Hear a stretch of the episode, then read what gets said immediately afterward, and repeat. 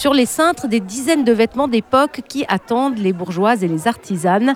Michel fait partie des Brigeaux, celle qui fabrique les bricelets. Elle distribue les costumes de son groupe. Donc il faut s'assurer que les costumes soient complets. On a des robes où on peut avoir des jupes avec des corsages, avec des, ce qu'on appelle des guimpes, parce qu'on a toute une terminologie euh, comme à l'époque, avec chapeau, avec euh, des manchettes, les aumônières. Enfin voilà, il y a un certain nombre de pièces suivant la personne dans la société de 1602 qu'on incarne. Les bourgeoises sont une cinquantaine. Elles défilent avec leurs enfants.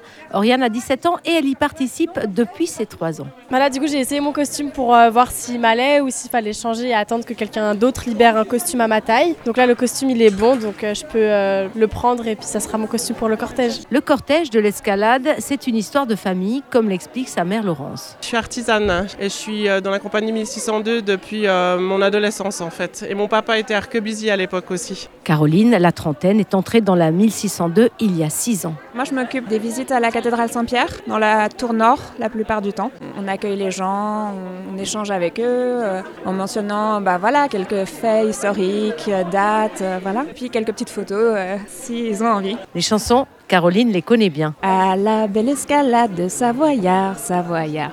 À la belle escalade de Savoyard, gare, gare.